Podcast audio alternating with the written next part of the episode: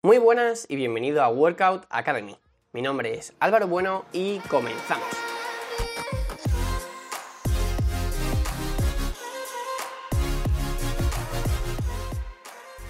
Muy buenas de nuevo y muchas gracias por estar ahí escuchándome una vez más. El día de hoy te voy a hablar de una estrategia súper útil y la verdad que muy utilizada para poder disipar la fatiga y poder seguir mejorando a largo plazo. Hoy hablaremos de lo que se conoce como las descargas. Para empezar con el episodio vamos a intentar definir qué es una descarga para después poder explicarte cómo puedes aplicarla y las ventajas que te puede aportar a tu rendimiento y a tu progreso. Pues bien, una descarga no es más que un periodo de tiempo en el que normalmente se disminuye el volumen de entrenamiento o lo que es lo mismo, el número de series que tú realizas. ¿Y por qué se hace esto? Pues simplemente con el objetivo de intentar disipar la fatiga que seguramente vengas acumulando de los anteriores entrenamientos o de una época en la que hayas tenido más estrés o de una mala nutrición, un mal sueño, etc. El objetivo básicamente es, digamos, resetear tu organismo para posteriormente poder seguir mejorando de forma muchísimo más eficiente y rápida.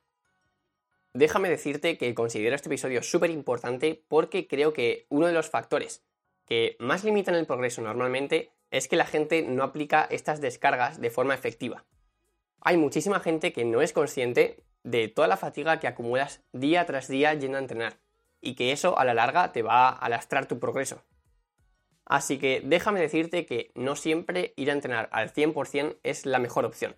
Hay que tener en cuenta muchísimos otros factores y este es uno de ellos y de los más importantes.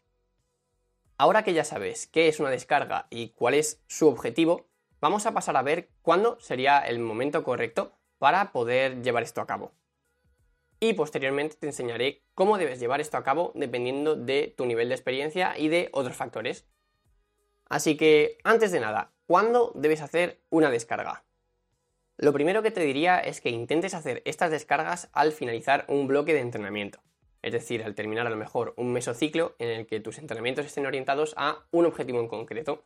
Seguramente no sea lo más ideal intentar meter descargas en medio de un bloque de entrenamiento con un objetivo concreto, a no ser que sea estrictamente necesario.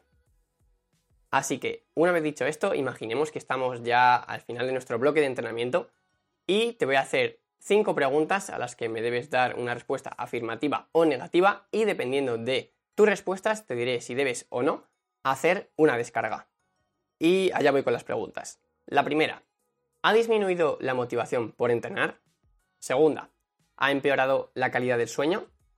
Tercera, ¿las cargas o las repeticiones que haces en los entrenamientos van a menos? Cuarta, ¿tienes mayores niveles de estrés? Y quinta, ¿sientes más molestias o dolores de lo normal? Si tu respuesta ha sido afirmativa a cero preguntas o una pregunta, te recomendaría que directamente pases al siguiente mesociclo o directamente pues sigas con tu planificación del entrenamiento.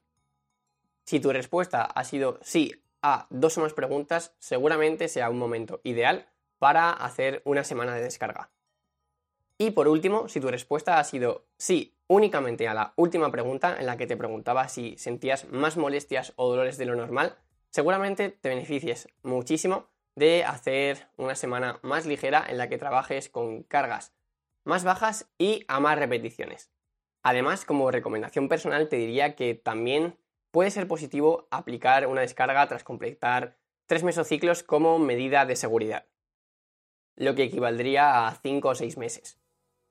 Pero la cosa no se queda aquí y es que la descarga también nos puede dar bastante información para saber si debemos disminuir algo el volumen de entrenamiento que estamos haciendo lo cual está muy relacionado con el episodio anterior.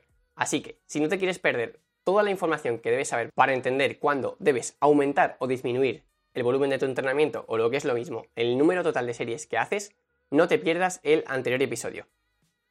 Pero a lo que íbamos. Si tras un periodo de descarga sigue pasándote lo mismo, lo más probable es que debas reducir el volumen de entrenamiento. Normalmente lo ideal es disminuir en torno a un 20% de las series que ya realizabas anteriormente. Una vez llegados a este punto ya sabemos qué es una descarga, cuál es su objetivo y cuándo debemos llevarla a cabo. Lo único que nos faltaría saber sería el cómo, cómo llevar a cabo una descarga. Pues bien, déjame decirte que el factor fundamental que va a influir en esto va a ser tu nivel de experiencia. Es decir, los principiantes seguramente deben hacer una descarga diferente a la que harían las personas que ya han pasado esa primera etapa de principiante y que se podrían considerar como avanzados. En caso de ser principiante, la verdad es que las descargas pues no tienen tanta importancia porque se presupone que el volumen de entrenamiento que tú estás haciendo es relativamente bajo.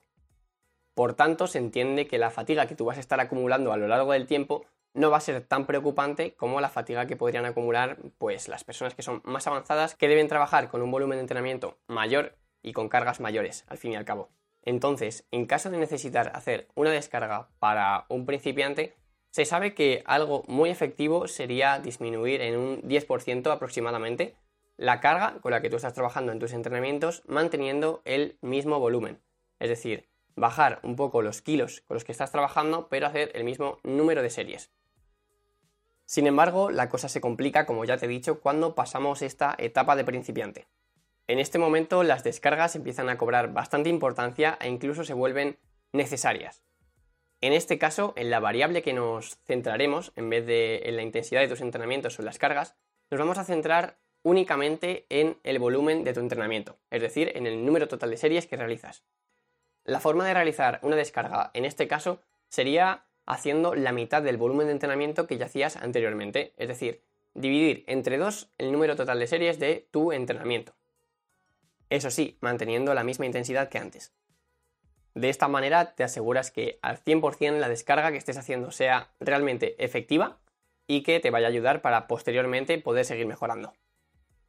Y con esto ya terminamos. Espero haberte podido dar una herramienta útil e interesante para ti y que si no conocías las descargas anteriormente, pues empieces a tener en la mente que es una herramienta para utilizarla y que a veces es incluso totalmente necesaria.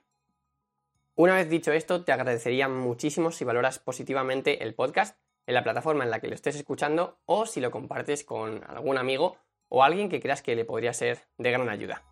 Muchísimas gracias una vez más por estar ahí escuchándome y nos vemos en el próximo. Chao.